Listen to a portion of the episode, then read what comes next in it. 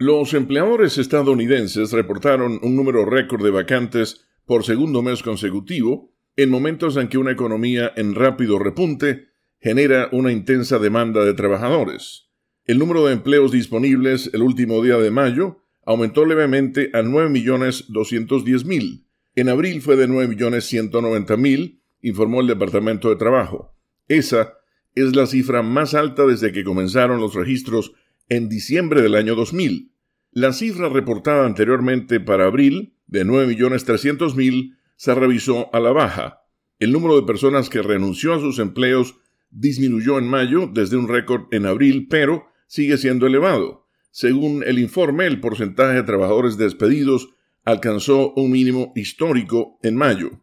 Las cifras apuntan a un mercado laboral bastante limitado en disponibilidad de trabajadores, con los empleadores obligados a pagar salarios más elevados con el fin de atraer empleados, pero aún así siguen teniendo problemas para cubrir los puestos vacantes.